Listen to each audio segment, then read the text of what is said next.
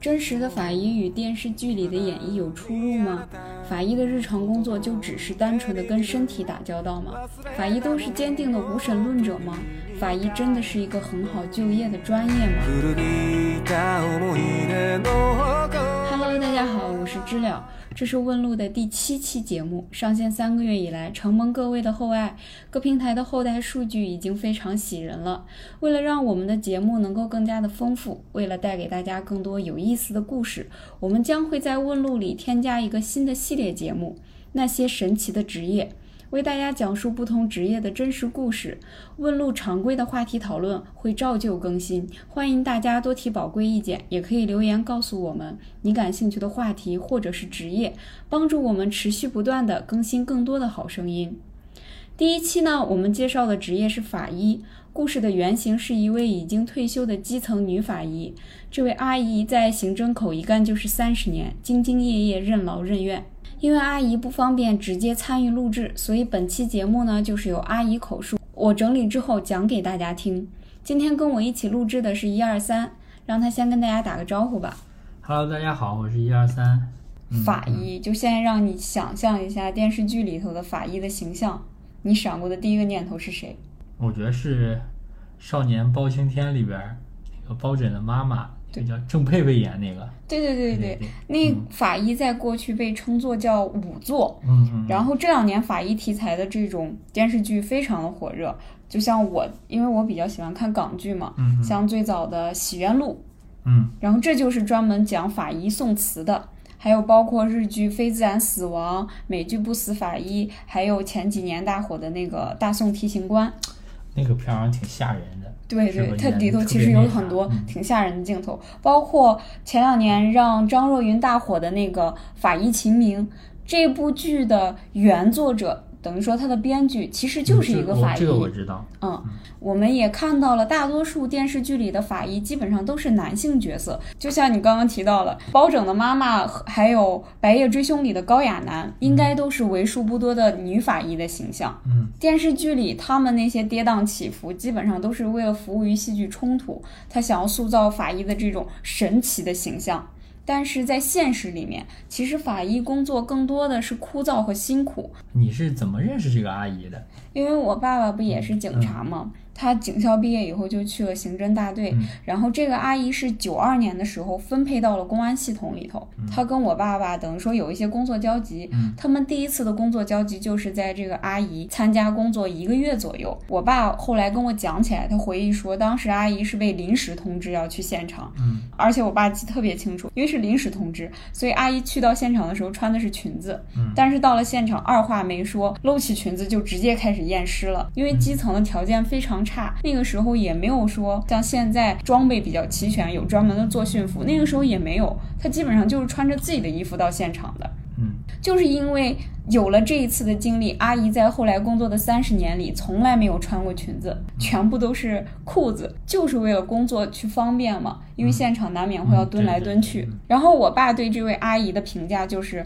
工作能力非常强，非常的专业。嗯。简直就是女汉子的一种形象，她干活非常的细致，非常的利落。嗯嗯，就是法医他们在学校学的一般都是什么专业？就是在那个年代，就是八八八零年到九零年左右，就就我们父母大学毕业那个年代。其实法医在医学院里头专门有这个专业，但是这个阿姨比较神奇的是，她当时在大学学的是临床医学。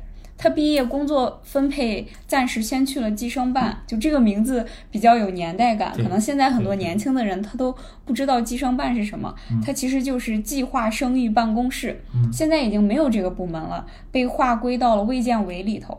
后来等于说他又有了新的去处，因为当时去计生办也是临时嘛，后来就又给他安排了新的去处，有两个选择，一个就是到当地的人民医院去做儿科医生，一个就是到公安系统里头去做法医。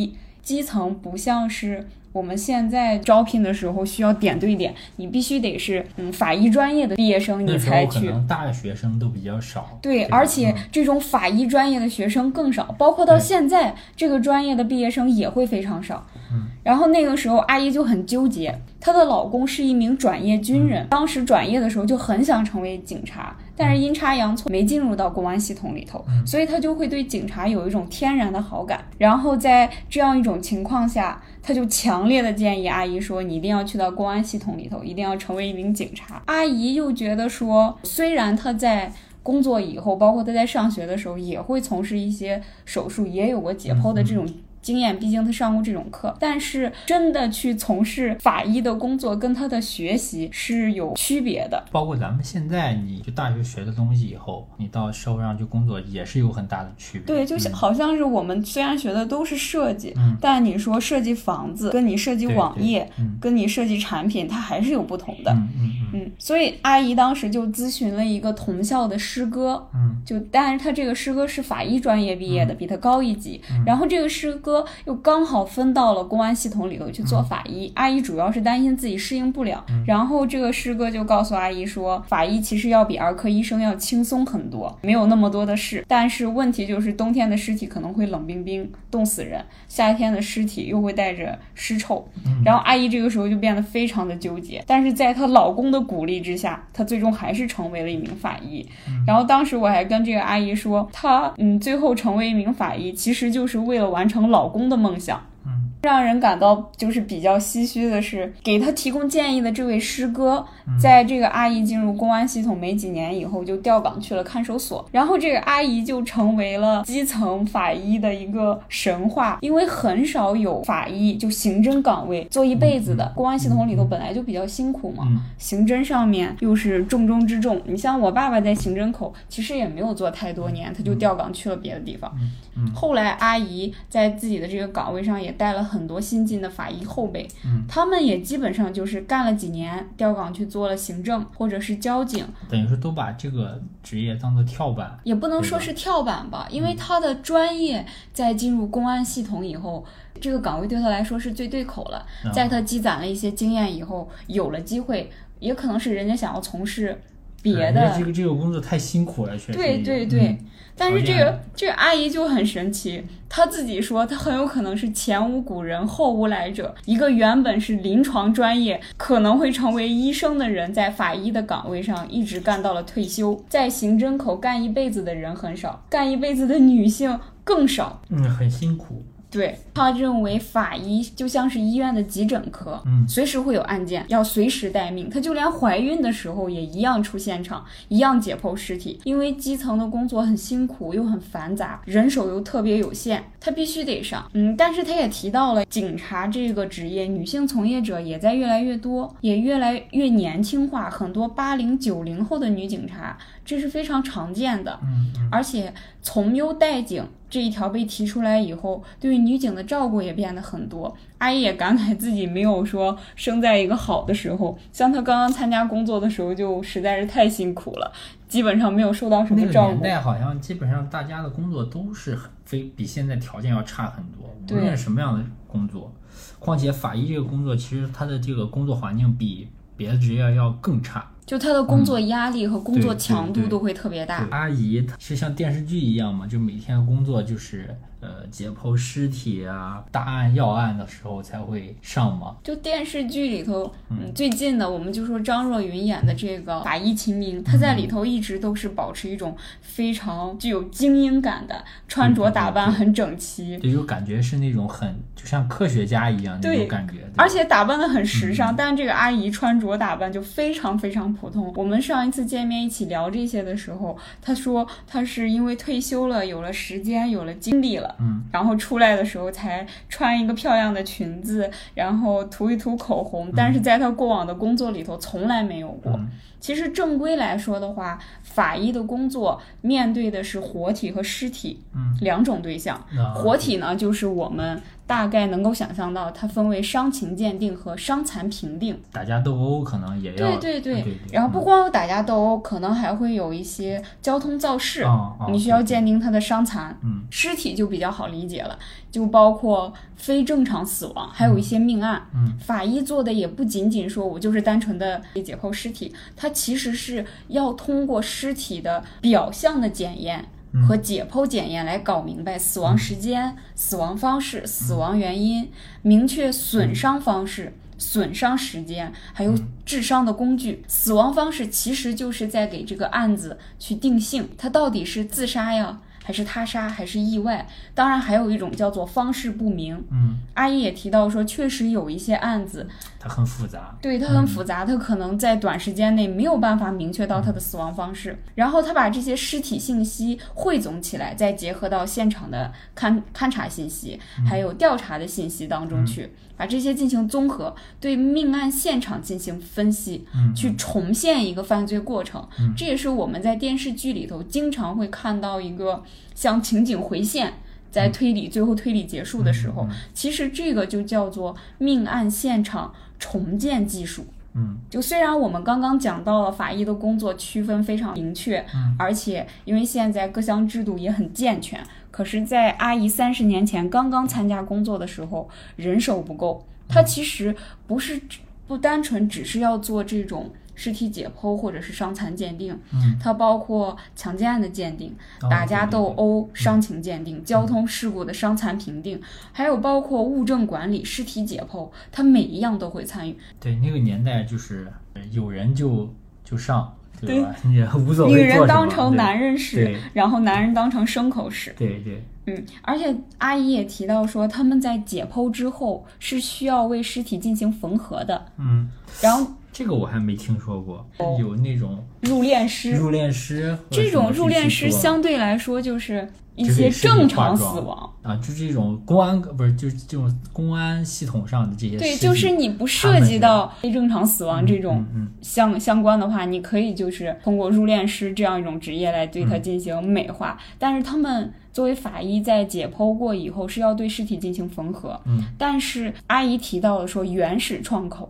就他们有一个很很很特别的叫法，叫创口，也就是在临床医学上头我们提到的伤口啊，也就是说，他解剖的这个开的这个伤口，他要缝，对，他要进行缝合。但是原本说造成，比如说这个是。这个施暴者造成的这个伤口，这个叫原始的创口，原则上是不会进行缝合的，要保存它原始的状态。因为他提到了说，很多时候尸体是需要进行反复的检验，比如说刚刚死亡的尸体，嗯，阿姨当时提到说叫新鲜的尸体，它的尸体征象并不明确，嗯，它需要等等一段时间以后，可能才会呈现出尸斑，然后还有一些皮下出血，这些才会出现。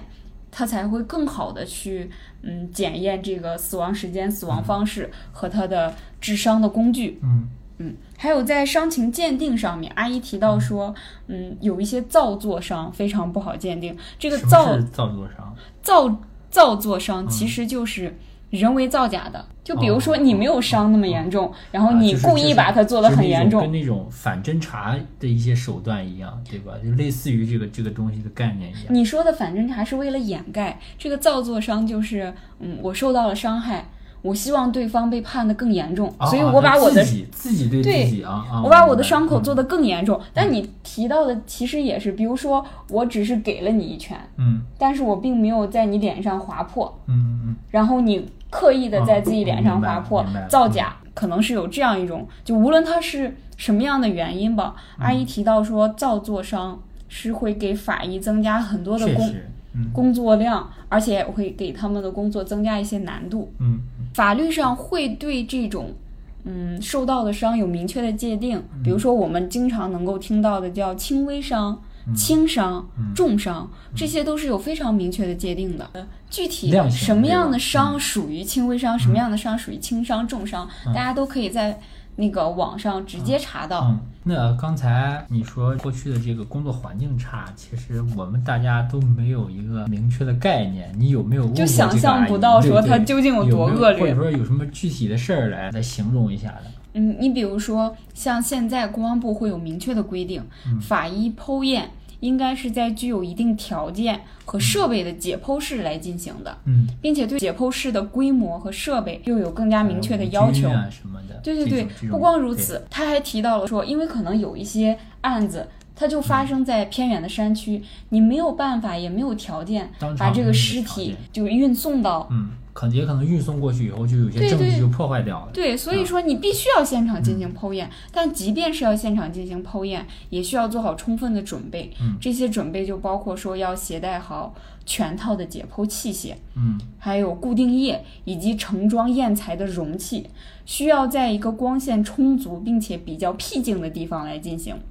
就是写在上面的要求。对对其实更多你到现场，我觉得应该也不会有这么好的。对，这这个就是我接下来要讲的。就阿姨提到说，她刚上班的那些年，基层是根本没有条件说我把这些所有东西都给你配齐。很多时候，她到现场进行剖验，基本上就是蹲在那儿。虽然说规定说，你即便是在户外，你需要携带一些临时的解剖床，或者是搭建一个解剖台，但在那个时候，多数她都是蹲在地上，无论是冬天还是夏天，一蹲就是几个小时。那非常累。对，后来这个公安部有一个专家叫做闵建雄，嗯他有一次到基层协助去调查一件案子，对基层法医的工作环境就感到非常的震惊，所以他提到了说，无论如何都不能够让基层的法医蹲在那儿剖验尸体，即便是条件再有限，也应该搭一个台子，让法医站在那里工作。随后公安部才有了关于解剖室的明确规定。阿姨讲了一个例子，她曾经有过一个案子，尸体是在山上的一个山洞里被发现的。当时她所在的地方只有两名法医。其实像一般你要出现场的时候，为了保证你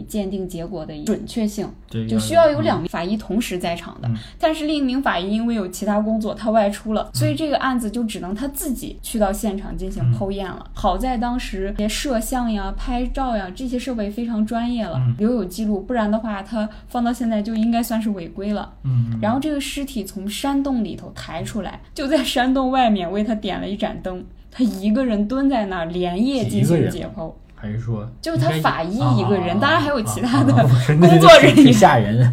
要是真有他一个人，那实在是太吓人。然后他蹲在那儿去连夜解剖，蹲了将近五个小时，当时还下着大雪，又在山里，你就可想而知这个北风呼呼的北方冬天有多冷。嗯他当时就冻得鼻涕在那疯狂的流。嗯嗯，还有一次也是在风里这样蹲着去检验尸体，他直接被风吹的都肠痉挛了，但是也没办法，他说他就只能忍着蹲在那儿验尸，直到工作结束他才去了医院。嗯，真的是非常辛苦。对，后来他还说，其实冬天也无非就是蹲到那儿累一点，然后受受冷，但是这种受冷你其实是可以就是忍一忍，忍一忍，你可以多穿一些，然后揣一个。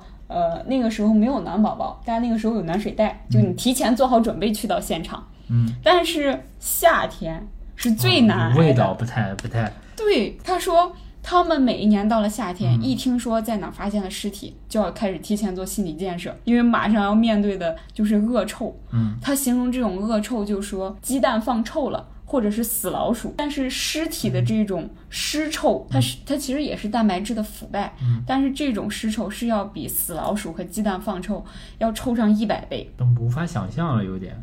对，而且早期一方面是没有条件去买这种专业的除臭剂，嗯而另一方面，因为除臭剂它的种类也有限，它不像现在做的比较高级了，嗯他们会担心说你喷了这个除臭剂，虽然味道没了，嗯但是你也有可能会破坏现场、破坏尸体、嗯，对对。破坏物证，嗯所以他们就只能硬撑。虽然我们当时在就讲这些东西的时候，我们也是在吃东西，嗯但他还是提到了夏天最难以忍受的是这个尸体，还有苍蝇和蛆虫。哦，对。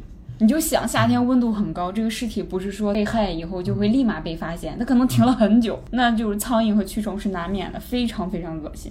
然后他出现场的时候会穿着警服，然后还会穿隔离衣。为了应对这些尸臭，他会戴着口罩，戴着双层的手套。但即便是这样，也抵挡不住。他经常是工作结束回家以后，就觉得自己的鼻孔、指甲缝而且我觉得刚开始应该心理上也，就是可能已经没有那种味道了，但是你的这个对有。心理上会让你觉得还还这个味道还残留在你这个手上，，他会不停的洗很很多很多遍，洗很久很久。然后我还问他，因为网上会有讲过说用香菜嗯。就你把香菜在手里头搓一搓，嗯。香菜味道特别大嘛，你搓一搓可能会遮盖很多难闻的气味，嗯。或者是说用那种金属香皂也可以去除一些异味。但是阿姨提了，就面对尸臭，这些所有的方法都等同于零，根本是没有办法抵挡的。嗯，然后他提到就夏天检验尸的一个例子，就是他在玉米地里验尸。天气实在是太热了，他们几个法医在验尸过程当中，感觉自己都快要被晒脱水了。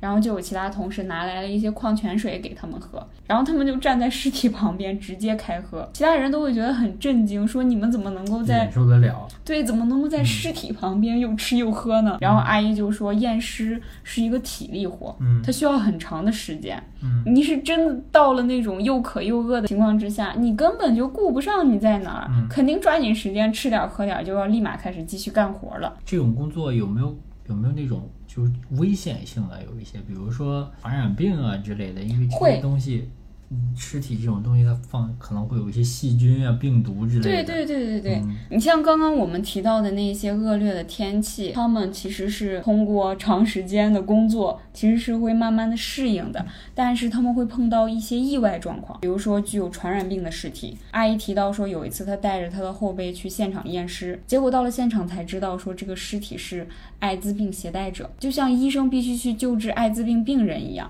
他们作为法医，也必须要对 这具尸体进行检验，所以他就需要更加的小心，要利用好有限的保护措施来保护好自己。确实很危险。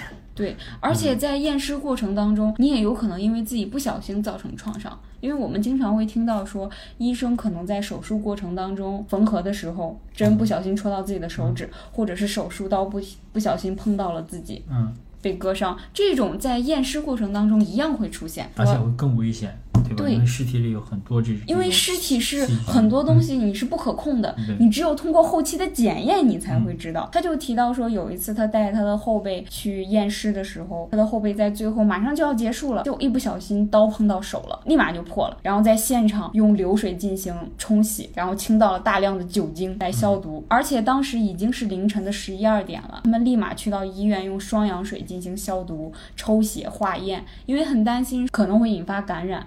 嗯毕竟白求恩就是因为这样一种缘故感染了败血症，嗯最后去世了。嗯，就法医虽然不像警察那样需要出生入死，面对穷凶嗯极恶的这种歹徒，但是他们一样会存在着很多安全隐患，也是很危险的。呃，那这个阿姨记不记得她第一次这个解剖尸体的是什么案子？就是当时有什么感觉？我也问他这个问题了，嗯然后他说第一次就去到现场解剖尸体是他上班不到一周的时候，是在一个工厂里发现的一具女尸。嗯后来解剖发现子宫里还有一个胚胎，嗯，经过鉴定是因情服毒自杀的。就现在我去问他这个问题的时候，他已经回忆不到说自己当时是什么，对，太太久远了了，。他记不到自己具体是什么感觉。到了现场根本没有想那么多，直接上手跟着他的这个师哥开始工作，也没有说害怕呀、不适应啊。你让他回忆，他只会回忆起这个案情是什么，发生在什么时间，他对这个有印象，其他的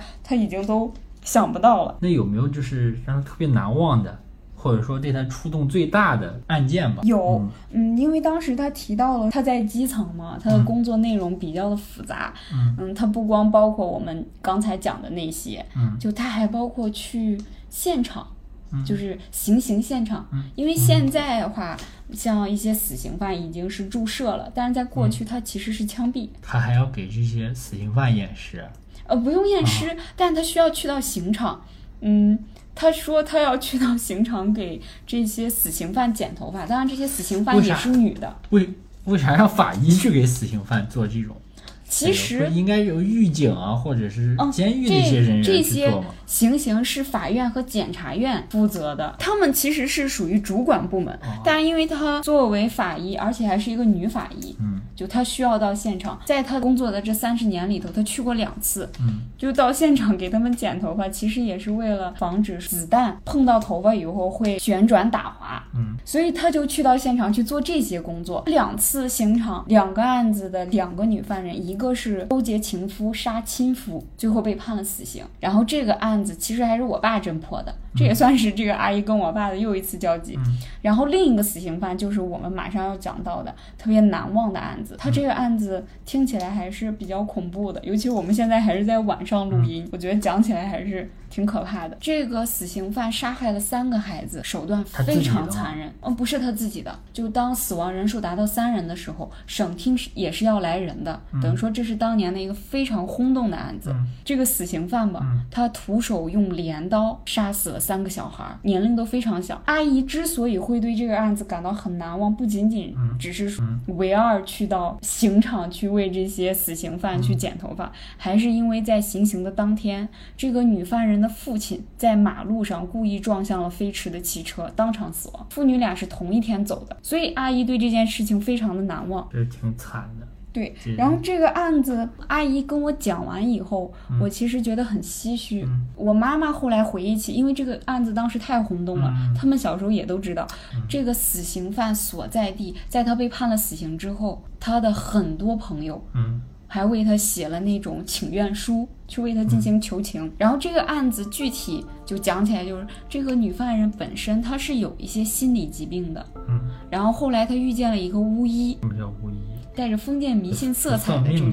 和算卦的这类人，对对吧？他在就是看病的过程当中被这个巫医侮辱了，嗯再加上他有一些心理疾病，嗯他一下子就上头了，去找这个巫医寻仇了。他去找到了这个巫医的孙子，嗯也就是被杀害的这三个孩子的其中之一。另外两个是跟这个小孙子在一起玩的小伙伴。女犯人就先是在饮料里头下了安眠药，给这三个小孩喝下。然后用镰刀把这三个孩子杀害了，死的非常非常惨，嗯那个头都被砍掉了。然后阿姨有讲说，当时他们去到现场的时候，因为这是一个大案嘛，嗯，嗯，当时是县一级、市一级还有省厅的这些法医都通通会对都到场了。嗯去到现场的时候，简直就是血流成河。这是阿姨可能从业生涯里头见过最惨的一个现场了。嗯案发现场的门口有一辆车，嗯车上有一个孩子，然后进到这个家里的时候，门口还趴着一个，嗯然后床上还躺着一个，嗯就床上躺着的那个小孩儿砍掉的头就被放在一边。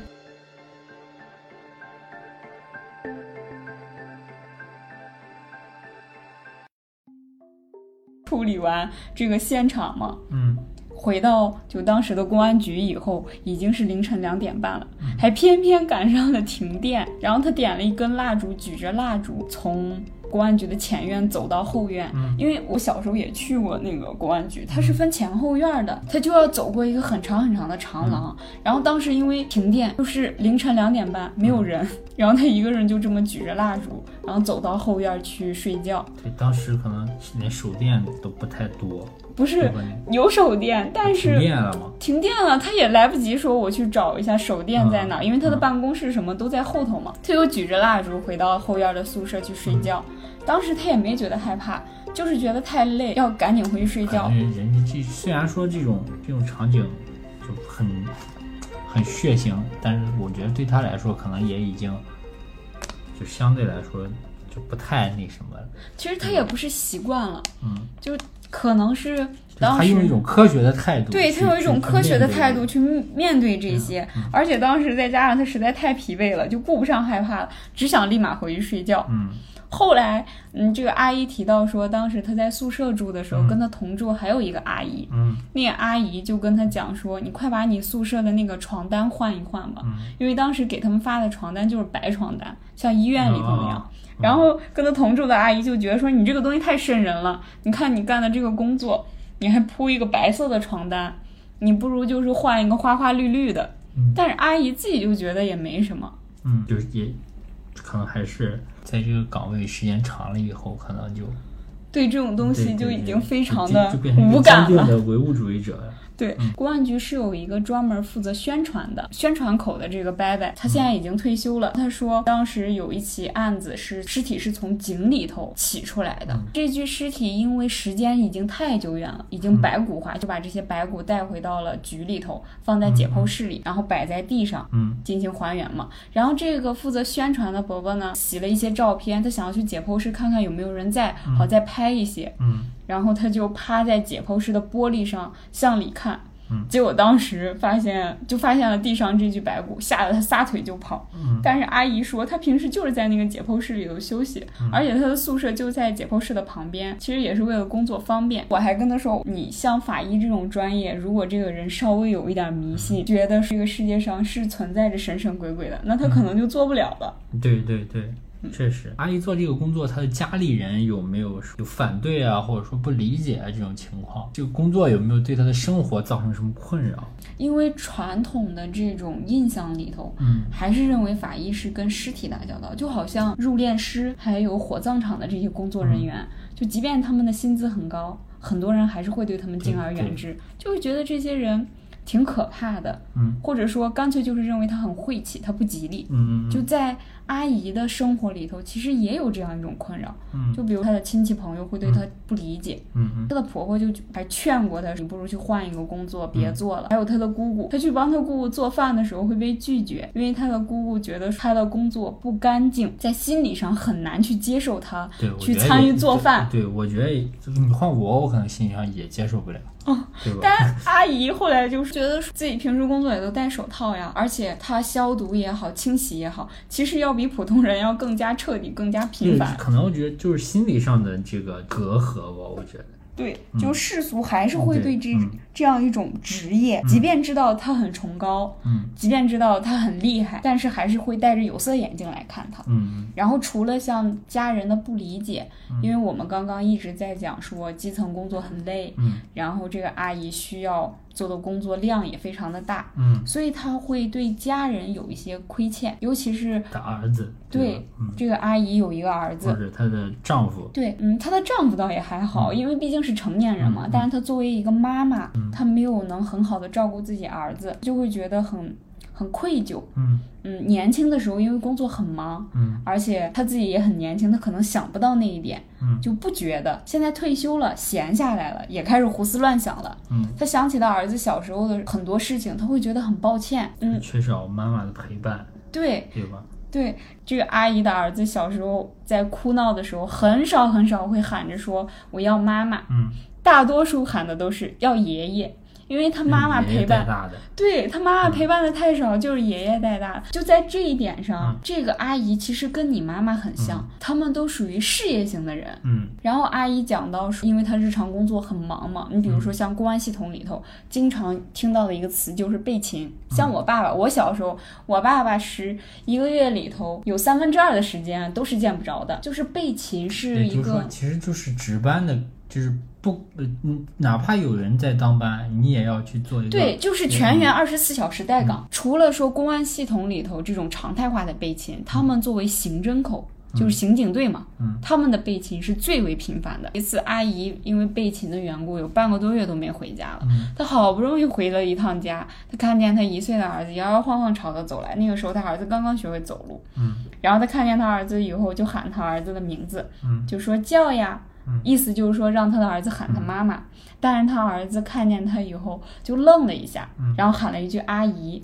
就没怎么见过，就是因为那个时候小朋友太小嘛，嗯。他可能就是对妈妈的这个概念，又加上很长时间没有见，嗯。就完全模糊掉了。然后阿姨说，他那个时候只会觉得说他儿子这个举动很很好笑，嗯很可爱，嗯也没往心里去。嗯，但是现在年纪大了，他回想起来就会觉得非常的难过。他在跟我对对吧？她在跟我讲这一段的时候，甚至都开始大哭了。嗯嗯也可能是因为我没有孩子，嗯我没有办法对阿姨的这种亏欠感嗯感同身受。嗯就我当时也安慰了这个阿姨，嗯在这之前我也用同样的话安慰过你妈妈。嗯我也想要在节目里头嗯去对这个世界上所有的妈妈们嗯去讲一句，嗯就是对母亲其实是没有一个标准的定义的。嗯你选择了家庭，一心扑在孩子身上，去陪伴孩子的成长，给他很多无微不至的关心和照顾。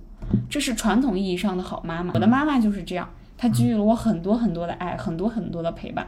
所以直到现在，我和我妈妈的关系都是非常亲密的，嗯都是无话不谈的。我绝对会认为说我的妈妈是一个非常非常好的妈妈，嗯她很爱我。但是还有一些妈妈，就像这个阿姨。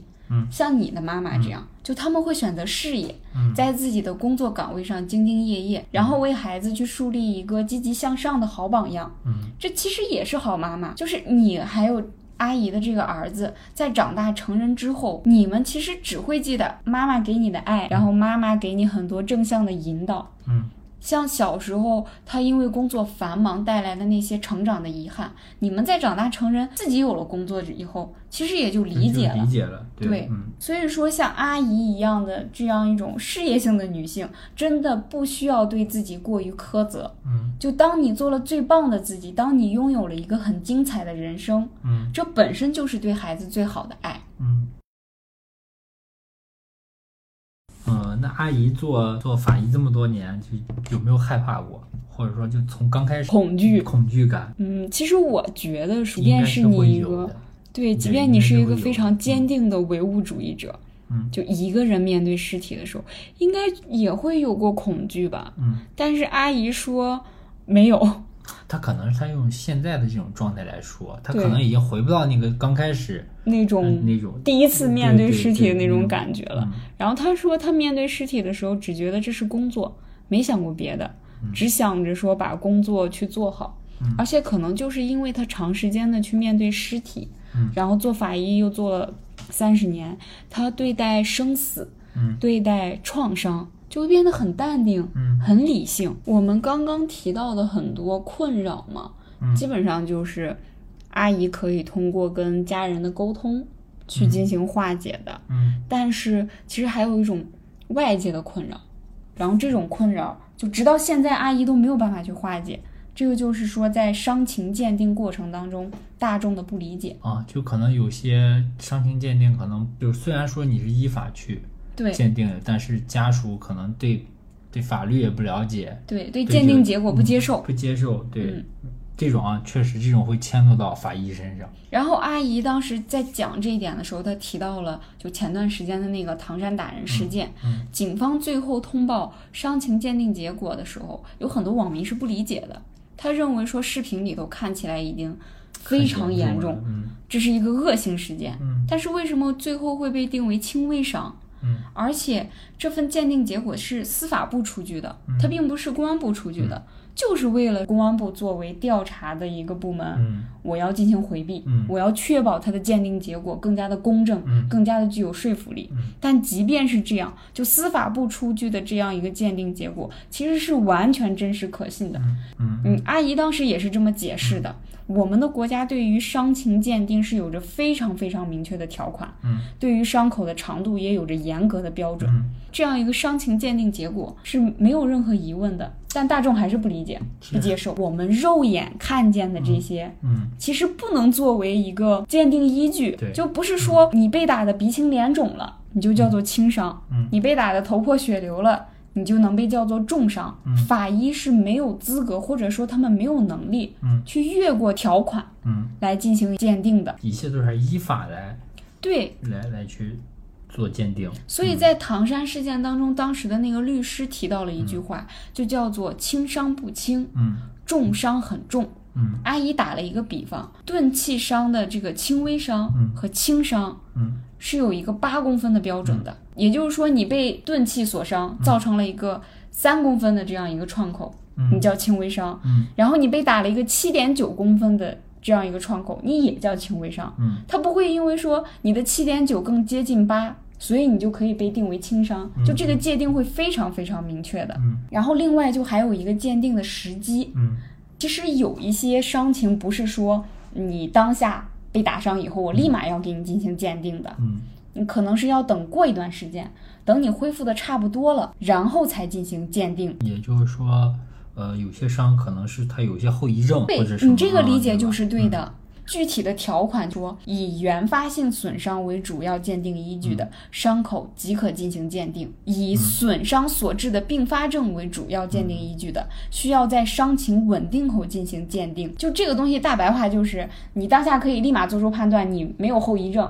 那么我们就立刻给你进行鉴定，但是你有可能会造成一些不明的后遗症，那可能就需要等一段时间。但并不是所有人都清楚这项规定的，就很多人会认为你等一等再给我鉴定，那我不就恢复好了吗？嗯，就好像咱们开玩笑说的，你不立马去医院，你的伤口就愈合了。嗯，然后他们会认为法医的这个等。是在渎职，是在故意拖延，甚至还会有人认为说你是不是在照顾这个施暴者？其实根本不是这样的。伤情鉴定它有一些，比如说涉及到容貌，嗯，涉及到你的功能的时候，你的伤情稳定了，你的治疗终结了，嗯，因为它不可能在你恢复了治疗过程当中去对你进行鉴定，它这样是为了保护伤者。就比如说小明走在路上，嗯，被小王猛刺一刀，嗯，刺中了他的脖子，嗯，虽然说没有伤到他的动脉，嗯，危及到他的生命安全，嗯，但是小明的喉咙受伤了，就根据标准，喉部的损伤属于轻伤二级，嗯，但是过了几个月，小明恢复的差不多了，他发现自己出现了发声障碍，也就是说他说不出话了，嗯，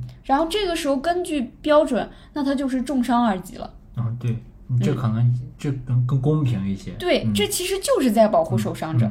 再比如说，小明现在被小王打断了胳膊，嗯，然后他上了一个夹板，嗯，那根据现有的标准的话，骨折累及关节面。它就会构成轻伤一级，嗯，但是等到小明拆了石膏以后，我们谁也没有办法预判说他的胳膊究竟能不能恢复好，嗯，然后万一说他出现了肘部强行僵直，也就是我们说的后遗症，嗯，他没有办法恢复到从前行动自如了，嗯，那这个时候他就会被鉴定成重伤二级，嗯，所以说等一等，其实是为了帮助受害者。嗯，而不是为了袒护打人者。嗯，就大家可以完全放心。嗯，就是法医作为一个非常公平公正的这样一个职业，他们在鉴定的时候会综合考量。嗯，他在鉴定的时候一定会考虑当时你受伤的这个轻重的。嗯，但是很多人就对这些条款他并不理解，老百姓其实还是会对这样一种鉴定结果产生疑问，甚至会猜测鉴定结果背后是不是存在一些什么交易。嗯。就包括阿姨很伤心的，就是她现在已经退休了，嗯，还在有人上访告她。法医虽然没有危险，但是他们可能从她入职的那天起，不断的有人在上访告她。他们的这个上访被告率是要比刑警对比其他其他职业要高很多的，因为它直接影响判决结果。对，就比如说阿姨现在那个继续上还在上访告他的那个人，就认为说他很多年前。出具的这样一个鉴定结果是在照顾受害者，而且这个上访人还在诬告这件案子的处理人是跟受害者有亲戚关系，但其实根本就不存在这种情况。嗯。可是对方就是一根筋的认为，所有处理了这件案子的人，他都是在袒护受害者，他都是收了黑钱。然后这个上访者他其实已经是一个老人了，嗯。然后这位老人他的儿子是在过年的时候闯到别人的家里头，嗯，这个是事实啊，嗯。他打人也是事实，嗯，伤口的存在也是事实，嗯。然后他们的儿子因此被判刑。是严格按照法律来执行的，嗯，但是上访的这个老人他不这样认为，他坚持就觉得说自己的儿子是无辜的，嗯，然后他直到今天都在对阿姨进行咒骂，不光是骂阿姨本人，还会骂阿姨的全家，甚至是他们他们家的几代人，嗯，就骂的非常非常难听，嗯，然后除了就是被骂以外，还有人会在阿姨回家的路上、下班的路上去堵她，就我也不骂你，嗯，我也不殴打你，嗯，但是我就是堵着你。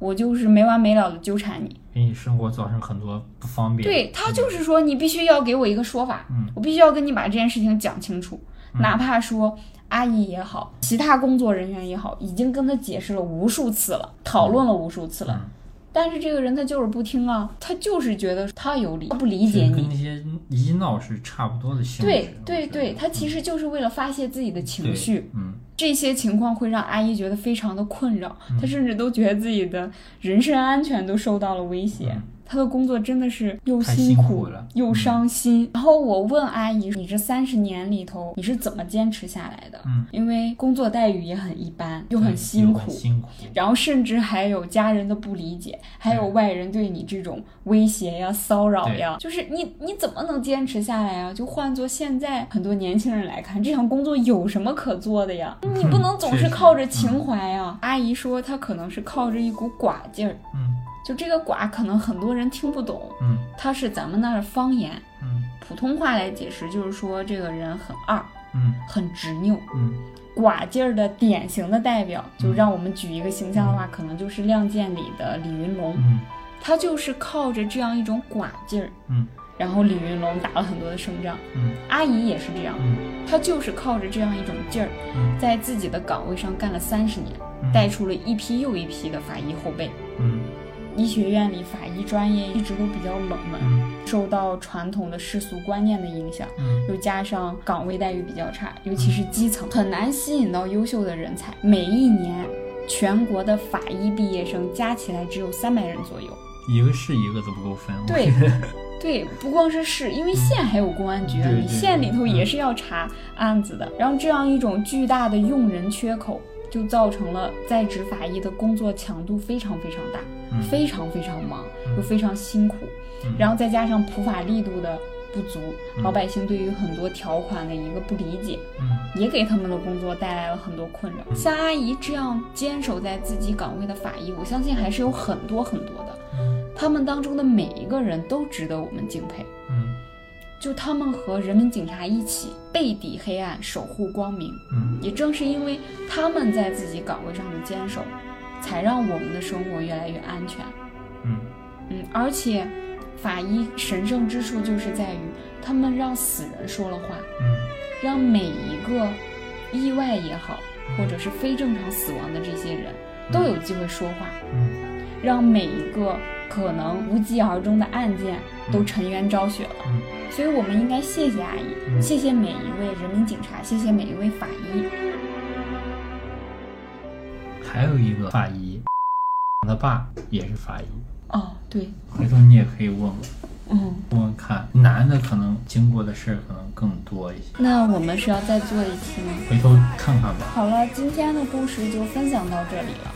如果说你对我们的节目感兴趣，就请订阅、点赞我们吧。如果说你对今天的话题感到意犹未尽，欢迎给我们留言，一起来参加讨论。感谢大家的倾听，希望未来的每一个日子里，大家都可以平安、快乐。拜拜。